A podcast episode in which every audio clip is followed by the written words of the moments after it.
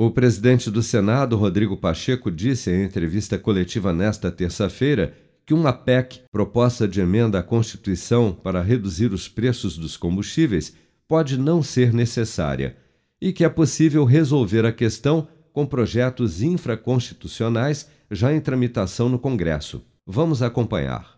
E a proposta de emenda à Constituição, há tanto uma iniciativa na Câmara quanto uma iniciativa do senador Carlos Fávaro no, no Senado, é que nós temos que avaliar a necessidade de apreciar mais algum ponto que seja de índole constitucional.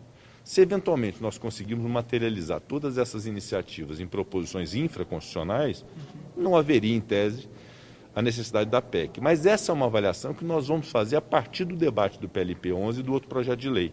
Eventualmente, se houver alguma coisa que remaneça, que demande uma alteração constitucional, a PEC já está aí com as assinaturas suficientes para ser tramitada dentro da urgência necessária para poder levar adiante. O importante é nós termos realmente todas essas iniciativas colocadas no papel com a busca o máximo possível de convergência e buscarmos essa apreciação na próxima semana no Senado Federal para reduzir o preço de combustível. É isso que nós queremos, que haja essa redução do valor de combustível, que se contenham eventuais altas do combustível, porque isso impacta muito na sociedade brasileira e pressiona muito a inflação.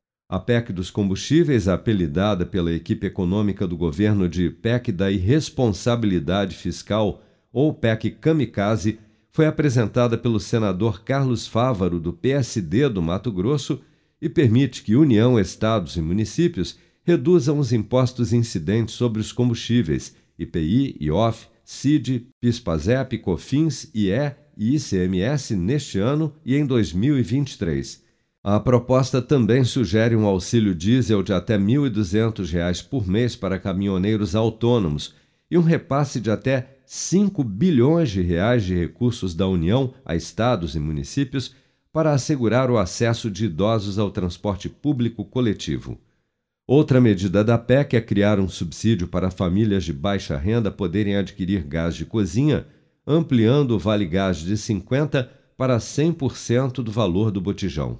Outros dois projetos sobre os preços dos combustíveis devem ser analisados no Senado na próxima terça-feira, dia 15. O primeiro cria um fundo de estabilização dos preços com os dividendos da Petrobras destinados à União, enquanto uma segunda proposta muda a cobrança do ICMS estadual sobre o óleo diesel, a gasolina e o gás de cozinha. Com produção de Bárbara Couto, de Brasília, Flávio Carpes.